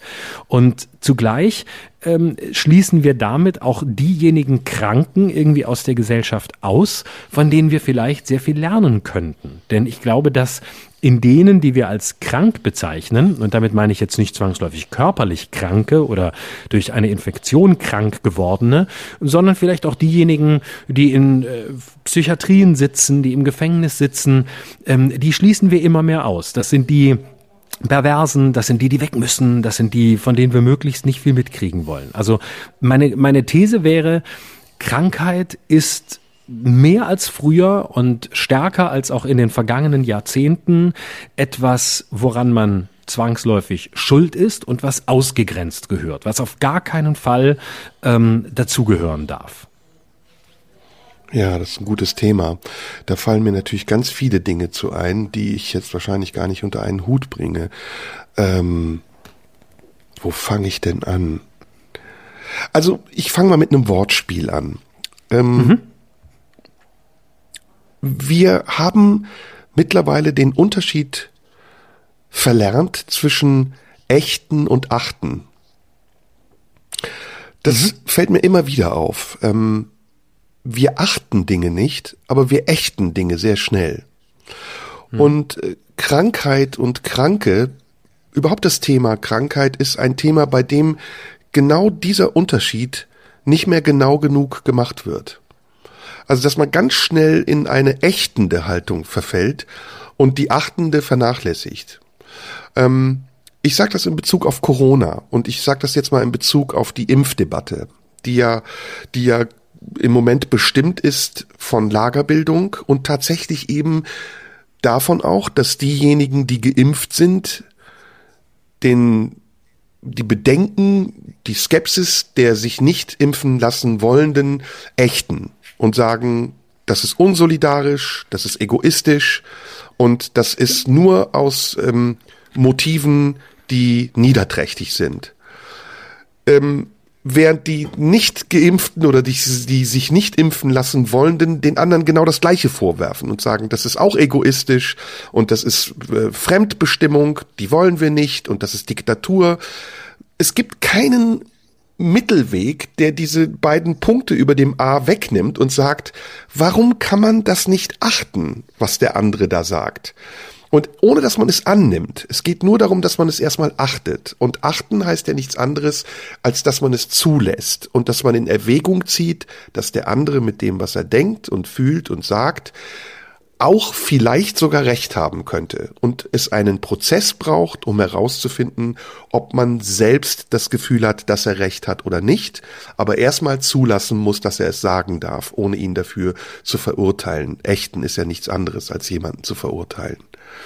Das ist das eine, was mir auffällt und das macht es eben sehr, sehr, sehr schwer, in diesen Kategorien gesund, krank, die ja auch nichts anderes sind als eine Zuordnung, richtig, falsch, schwarz-weiß, Gegner, Befürworter, in diesen Kategorien eine Position zu finden, die schlichtend ist und die liberal ist, die sagt, es gibt viele unterschiedliche Meinungen zu einem Thema und erst aus dem Querschnitt dieser Meinungen bilde ich mir meine Meinung heraus, die dann am Ende sich sogar verändern kann und die sich im Nachhinein sogar überzeugen lassen kann von Menschen, die bessere Argumente haben. Das ist das eine. Ähm, das andere ist, ähm, dass, ähm, jetzt habe ich mir hier ein Wort aufgeschrieben, was ich nicht mehr entziffern kann, weil ich so gekrackelt hm. habe. Darf ich was einwerfen? ja, bitte, bitte, Teil? gerne. Sonst wird genau. das ein zu langer Monolog, aber ich will genau. dann äh, nochmal ansetzen, ja? Ja, ja, ja, bitte. Ja, ja. Ich, ich wollte nur, mm, das mag jetzt vielleicht furchtbar kleinkariert sein und so ein bisschen Begriffs, Begriffsglauberei sein, aber ich würde gerne eine Unterscheidung vornehmen zwischen äh, achten, was du gerade gesagt hast, und tolerieren. Also ich finde zum Beispiel das, was du als Beispiel nanntest, Menschen, die sich nicht impfen lassen wollen, das ist eine Entscheidung, die ich zum Beispiel aus meiner Position heraus äh, toleriere, aber ich achte sie überhaupt nicht. Ich äh, finde sie auch nicht richtig und ich finde sie auch falsch. Wenn man sich impfen lassen kann, finde ich, sollte man das tun. Wer das nicht tut, den toleriere ich aber trotzdem. Aber ich achte ihn nicht, weil für mich ist der Begriff der Achtung viel zu hoch. Also Achtung ist in, in meiner äh, Begriffshierarchie äh, fast noch über Respekt. Also Achtung ist was sehr Großes. Ich achte eine Position, ich achte, ähm, äh, ich achte eine äh, eine Meinung oder ich achte eine Tat. Ähm, deswegen wäre mir das in dem Beispiel fast zu viel. Da würde ich eher sagen, ja, wenn das jemand nicht will, dann toleriere ich das, aber Peng, ja. Punkt. Ja, so hoch wollte ich es jetzt nicht hängen. Ich wollte damit. Ist ja auch nicht schlimm. Ist mir nur dazu eingefallen. Aber du wolltest ja, eh weitermachen. Das war, war nur ich kurz. wollte, ich habe es jetzt auch wieder entziffern können, was ich sagen wollte. Ist ein hochspannendes Gut. Thema. Aber um das nochmal nachträglich zu sagen, also es geht nicht darum, dass man jemanden bewundert, indem man ihn achtet, sondern mit nein, achten nein. meine ich tatsächlich äh, ähnlich wie du tolerieren. Also auch auszuhalten, dass jemand eine andere Meinung haben kann. Aus welchen Gründen übrigens auch immer. Nicht alle Leute, die sich nicht impfen lassen, haben die gleichen Gründe, es nicht zu tun. Das muss man auch noch mal dazu sagen. So wie alle, die sich impfen lassen, auch nicht die gleichen Gründe haben. Das Zweite, ja. was ich sagen wollte, ist ähm, das Beispiel der Krankenkassen. Und darüber haben wir letztes Mal hier kurz gesprochen und ich habe, ähm, komischerweise hat Radio 1 unsere letzte Folge ähm, irrtümlicherweise auf privat online gestellt auf YouTube und dann später wieder online gestellt und die Kommentarfunktion war offen was ja bei uns nie ist und was ich jetzt, nachdem die Kommentarfunktion mal wieder offen war, im Nachhinein gut verstanden habe, weshalb wir die Kommentare nicht haben wollen. Aber ähm, hast du sie gelesen? Ich habe sie gar nicht. Ich, ich habe sie gar nicht. Und angeguckt. da war dann, äh, Zerda sollte sich besser über die Banken informieren. Der hat ja gar keine Ahnung. Ich habe es nochmal nachgehört. Ich habe da nichts behauptet. Ich habe nicht gesagt, ich habe Ahnung. Ich habe ganz oft gesagt, ich habe keine Ahnung. Und trotzdem ähm, ist es mein Recht, eine Meinung zu haben. Und ähm, ich finde diese belehrende Art und Weise, die dann manche Leute haben. Vielleicht ist das ein Äquivalent zu dem, was wir bei ihnen äh, auslösen. Die finde ich unheimlich anstrengend. Also ich weiß es jedenfalls nicht. Ich will aber trotzdem noch mal einen Versuch machen ähm, und mir dessen bin mir dessen bewusst, dass das jetzt auch ganz falsch sein kann und wieder irgendjemand sagen wird, also er sollte sich wirklich mal besser über Krankenkassen informieren. Lass es mich gleich vorwegnehmen. Ich finde schon jetzt, ja. bevor du es gesagt hast, du hast keine Ahnung von dem, was du sagst. Null, also falls null. das jemand in die Kommentare schreibt, es ist ist schon gefallen. Du hast gar keine Ahnung. Ja. Ich weiß nicht, was kommt, aber ich weiß schon mal, dass du keine Ahnung hast und ich finde, das ist die beste Voraussetzung das, für das, was jetzt kommt. Ja, und da, da sind wir beide ja sehr sokratisch. Also wir wissen, dass wir nichts wissen und das ist immerhin etwas. Das ist schon mal eine Erkenntnis. Ich ich bin, übrigens, ich bin übrigens hypokratisch. das stimmt. Das stimmt. Hypokrit bist du. Ich bin hyperkritisch, du bist Hypokrit. genau. Der eine ist sokratisch, der nächste ist hypokratisch. Ich schwöre den, ich schwöre den Hypo, den hypokritischen Eid möchte ich gerne schwören. Darauf, den dass ich sokratisch bin. Eid. Ich möchte also den hypokritischen Eid. Die größte Verbrecherbande nach Banken und äh, Versicherungen sind für mich Krankenkassen, die den Menschen äh, suggerieren, dass sie sie im Falle einer Krankheit unterstützen, was sie sicher auch tun, aber da äh, ein viel Klassensystem geschaffen haben, in dem sie beurteilen, welche Krankheit denn jetzt für sie äh, genehm genug ist und welche Krankheit sie auf keinen Fall haben wollen. Und wir haben das äh, angeschnitten, wenn du ähm, heute zu einer Krankenkasse wechseln willst, was übrigens sehr, sehr schwer ist, äh, und zu einer privaten Kasse möchtest, dann musst du ja einen Fragenkatalog beantworten. Da wird, äh, da wirst du wirklich auf äh, alle deine Anfälligkeiten, aber auch alle bisherigen Krankheiten und sonst was geprüft. Und wenn da nur andeutungsweise irgendwas drin steht, was für die Krankenkasse bedeuten könnte, dass sie, dass sie Geld zu zahlen haben, dann wirst du entweder nicht aufgenommen oder du wirst rausgeschmissen. Psychotherapie zum Beispiel. Ne? Mhm, genau. Äh, wenn du sagst, ich habe irgendwie psychische, ich bin depressiv, dann wird dich keine Krankenkasse der Welt äh, aufnehmen und du wirst als als kranker Mensch von denen schlicht und einfach ausgegrenzt. Und das mhm. hat etwas mit dem zu tun, was du sagst. Krank sein bedeutet in unserer Gesellschaft nicht in Ordnung sein, nicht dazugehören, ausgegliedert zu werden und am Rande der Gesellschaft zu stehen. Und gesund sein ist ein Ideal, was man eigentlich auch nie erreichen kann, was verkörpert wird durch Vorbilder in der Werbung und äh, vielleicht auch in der scheinenden Welt der Medien. Gesund sein ist so ein ganz, ganz hehres Ideal, nach dem alle streben, aber was letztendlich ja auch keiner erreichen kann, weil wir alle irgendwann irgendwie mal krank sind und jeder von uns auch vielleicht eine Veranlagung dazu hat, irgendwann krank zu sein. Ja. Und dieses Thema wird nicht so besprochen, wie es besprochen werden müsste. Und es ist ja auch total wichtig, krank zu sein. Ne? Also bei, bei kleinen Kindern erlebt man das. Ne? Wenn, wenn die nicht krank werden, bilden sie gar kein Immunsystem aus. Und das ist ein Bewusstsein, das wir gar nicht mehr haben. Das heißt, nur wenn du, wenn du dich infizierst, kannst du überhaupt immun gegen etwas werden. Kannst du überhaupt Widerstände entwickeln dagegen, dass dich alles sofort umhaut. Und ähm, das gilt ja nicht nur für die, für die äh, körperliche Gesundheit oder die körperliche körperliche Krankheit, sondern das gilt ja, das gilt ja für alles. Also diese ganze, dieser ganze Rückzug in irgendwelche, wenn es sie denn gibt, angeblichen Echokammern und Filterblasen, dieser ganze Rückzug ähm, raus, ich will Recht haben, ich weiß auch, wo, dass ich Recht habe, das ist ja nichts anderes als ein sich nicht mehr aussetzen ähm, dem, was einen verstören könnte, was einen infizieren könnte. Das heißt, der, der Mensch, der immer nur gesund wäre, also wenn wir in einer Welt leben würden, in der es möglich wäre, sich nicht mehr mit irgendetwas etwas zu infizieren, das wäre ja überhaupt kein Zustand. Das wäre ja ein furchtbarer Zustand. Es geht ja darum, auch das andere zu erleben, auch zu erleben, dass man eben nicht immer nur funktioniert, dass man eben auch mal sich infiziert mit etwas, was den Körper irritiert. Das, das gehört ja zum Wachstum, das gehört ja zur Entwicklung dazu. Ja, das liegt daran, dass wir immer weniger Resilienz haben. Das ist einfach äh, in den letzten Jahren äh, immer schlimmer geworden und hat sich aus meiner Sicht nicht verbessert, sondern verschlechtert, dass Menschen äh, unter der Wahnvorstellung leiden, ähm, sich vor allem schützen zu können. Und das genau. ist ja eine Wahnvorstellung. Wir Menschen sind in dem Moment, in dem wir auf die Welt kommen, dem Schicksal ausgeliefert. Und keiner von mhm. uns weiß, äh, was wann in seinem Leben passieren wird. Das kann man nur ungefähr voraussehen. Man kann es auch ein bisschen beeinflussen. Aber wenn unsere Gene irgendwann sagen, so, du wirst jetzt erkranken an Krebs, dann ist das so. Und dann passiert das und dann ist das Schicksal und dann können wir mit aller Kraft und allen medizinischen und technischen Möglichkeiten, die wir haben, Gott sei Dank, mittlerweile etwas dagegen tun. Aber letztendlich bleiben wir dieser Ungewissheit ausgeliefert.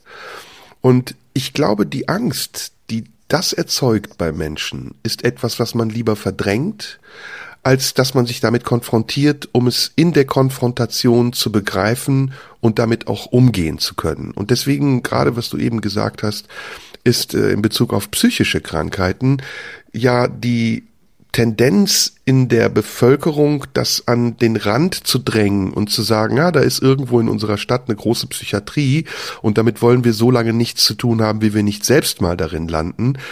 Das ist immer noch sehr weit verbreitet und vorhanden und es ist etwas, was eigentlich meiner Meinung nach einer Aufklärung bedarf. Und ich möchte nur noch ein Beispiel dazu geben. In Toronto in Kanada hat die große Psychiatrie ähm, irgendwann dicht gemacht. Und man hat beschlossen, ein anderes Prinzip der Sozialisierung der psychisch kranken Menschen zu probieren, indem man diese Menschen nämlich in den Alltag wieder eingliedert und sie einfach auch ja, sagen wir mal, freilässt. Und das hängt natürlich jetzt ab von dem Grad der Schwere der psychischen Krankheiten. Manche psychisch Kranke sind ja auch eine Gefährdung für die Gesellschaft. Aber was man dort erlebt, ist etwas Einzigartiges, nämlich dass psychisch kranke Menschen mit gesunden Menschen zusammenleben und die Berührungsangst und die Barrieren auch zwischen diesen beiden Gruppen kaum vorhanden ist und dafür und dadurch auch an Schrecken verliert. Und das finde ich ist, ist es zum Beispiel eine, Idee einer einer Erneuerung unseres Gesundheitswesens, über die wir hier viel zu wenig nachdenken. Hm. Noch einmal einen, einen Schritt zurück zu diesem Komplex äh, Krankheit und, und äh, Schuld. Das finde ich ganz erstaunlich. Ich habe neulich gehört aus dem entfernten äh, bekannten äh, Kreis von einer Person äh, schon etwas älter, die sehr viel geraucht hat und jetzt äh, an Krebs erkrankt ist. Und ähm, sofort ist natürlich die Reaktion, ja gut, ja, das war ja klar. Also da muss man sich ja auch nicht beklagen. Und jetzt auch noch Lungenkrebs und offensichtlich äh, irreparabel, also auch nicht zu operieren, sondern nur noch mit Chemobehandlung mehr oder weniger aufzuhalten. Ja gut, so ist es halt. Ja, natürlich kann man sagen, wir alle wissen, dass Rauchen gewisse Risiken äh, birgt und dass das Risiko, an Lungenkrebs zu sterben, größer ist. Aber ähm, es scheint mir doch ein ganz unangenehmer moralistischer Zug unserer Zeit, dass wir Krankheit so sehr mit Schuld verbinden. Erstens ist Schuld ja eigentlich etwas, was generell, außer es ist wirklich im juristischen Sinne gebraucht, etwas Überwindenswertes ist. Ich möchte nicht in Schuldkategorien denken. Man kann über Verantwortung sprechen. Man kann sagen, jemand trägt Verantwortung für etwas. Äh, wenn jemand einen Verkehrsunfall ähm, äh, verursacht, hat er sicher Schuld, wenn es denn nachgewiesen ist. Aber ansonsten tragen wir Verantwortung für unser Leben. Aber wir sind ja nicht schuld. Und ich finde diesen Komplex aus, ähm, wer krank ist, der hat äh, offenbar so gehandelt, dass er krank werden musste. Das heißt, er hat ein falsches Leben geführt, er hat das Falsche getan, er war schlecht, er war so, äh, dass er im Grunde genommen nur noch als Nummer in der Statistik auftaucht, die uns jetzt quasi als Sozialsystem zur Last fällt. Das finde ich hochproblematisch, denn äh, nicht jede Krankheit und grundsätzlich ist Krankheit ja nicht immer nur daran gebunden, wie jemand lebt. Das ist mit beeinflussbar natürlich. Aber ich, das ist doch eine viel zu große Engführung, die am Ende nämlich auf das Prinzip führt, es gibt nur das eine richtige Leben und das eine richtige Leben ist das, das nicht zur Krankheit führt. Das eine richtige Leben ist das, das zur Gesundheit führt. Aber das gibt es eben nur, das Leben ohne Krankheit, wenn es das überhaupt gibt, wenn du ein reines aseptisches Leben führst, in dem du keine Risiken eingehst, nichts tust, äh, kein, äh, nicht einmal über die Stränge schlägst, nichts. Und äh, das ist doch nicht, das ist doch kein Lebensprinzip. Und deswegen finde ich das so, finde ich das so bedenklich archaisch, dass äh, ein, einem Denken Vorschub geleistet wird, das am Ende da landet, dass man sagt, Wer krank wird, hat Schuld und wer Schuld hat, der gehört eben zu denen, die das falsche Leben geführt haben. Und der nächste Schritt ist die noch größere Entsolidarisierung, wie du sie aus den Krankenkassen schon beschreibst, nämlich warum sollen wir die Kranken eigentlich überhaupt noch behandeln, wenn sie doch eigentlich schuld sind und das falsche Leben geführt haben? Dann müssen sie halt auch alleine damit klarkommen. Das ist der konsequent nächste Schritt.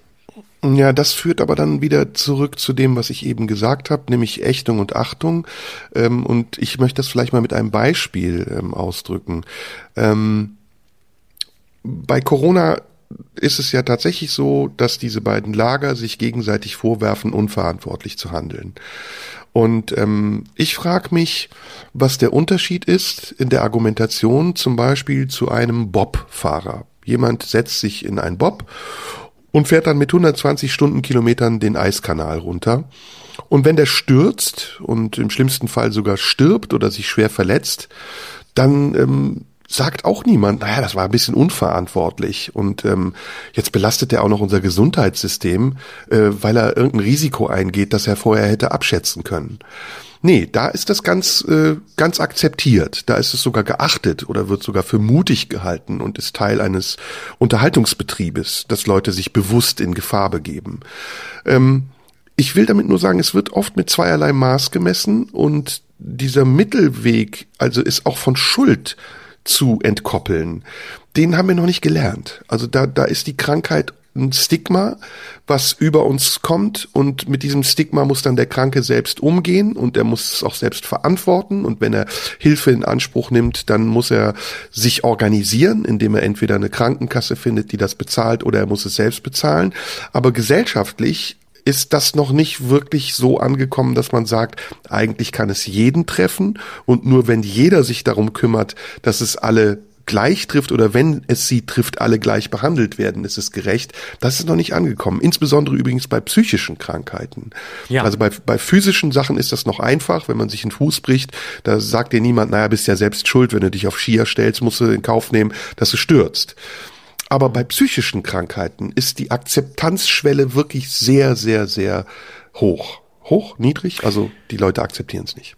Ja, ja, genau. Also psychische Krankheiten ist nochmal ein ganz, ganz eigenes Feld, das ähm, eigentlich der, der, der große Bereich ist, wo wir, wo wir hingucken, hingucken sollten. Denn psychische Krankheiten äh, sind ja etwas, was jeden erreichen kann, was jeder bekommen kann, was in unterschiedlichen unterschiedlichen Situationen ausgelöst werden kann, auch wenn man sich gerade noch für jemanden hielt, der da keine Disposition hat, nicht anfällig ist, ähm, kann das kann das passieren. Und das ist ja gerade das Feld, das man noch weniger moralisch bewerten darf, sondern wo man eigentlich sagen muss: Okay, ähm, was ist passiert? Wie kam es dazu?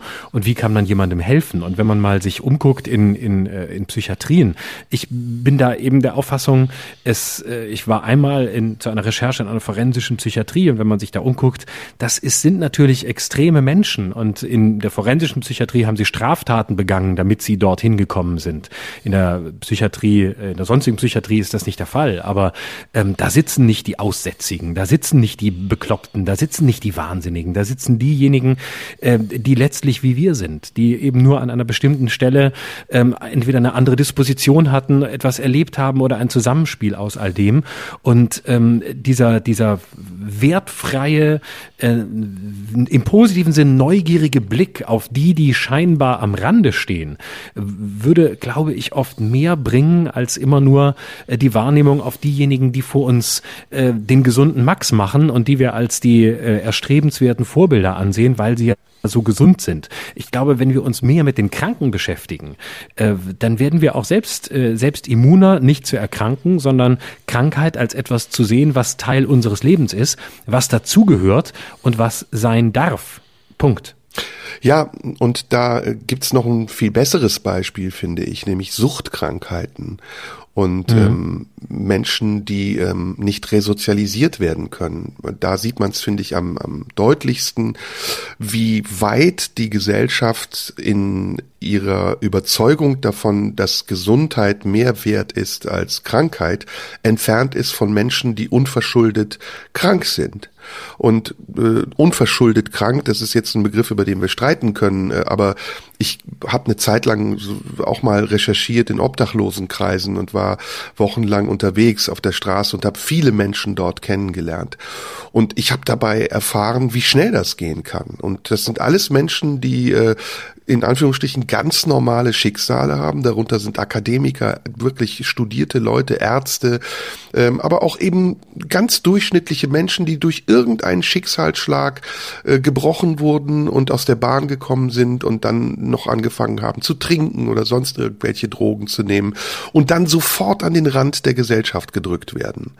Und auch wenn das vielleicht einmal im Jahr zu Weihnachten so aussieht, als würden sich alle Gedanken machen darum und plötzlich Mitleid entwickeln für diese Menschen, ist es so, dass das ein ganz großer Graubereich ist, eine Parallelwelt, die einfach existiert, ohne dass wir sie wirklich wahrnehmen.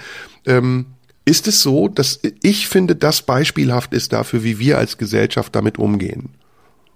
Ja, ähm, und äh, gerade gerade beim Thema Sucht hast du ja auch häufig die die Wahrnehmung, na ja klar, ist halt ein Säufer, ist halt ein Raucher, ist halt dies oder ist halt jenes. Selbstschuld, ähm, ne? Genau, ja, das ist ja genau genau dieses. Er hat sich nicht unter Prinzip, Kontrolle, schwacher Exakt. Charakter, hm, würde mir nie genau. passieren, etc. Hm. Genau.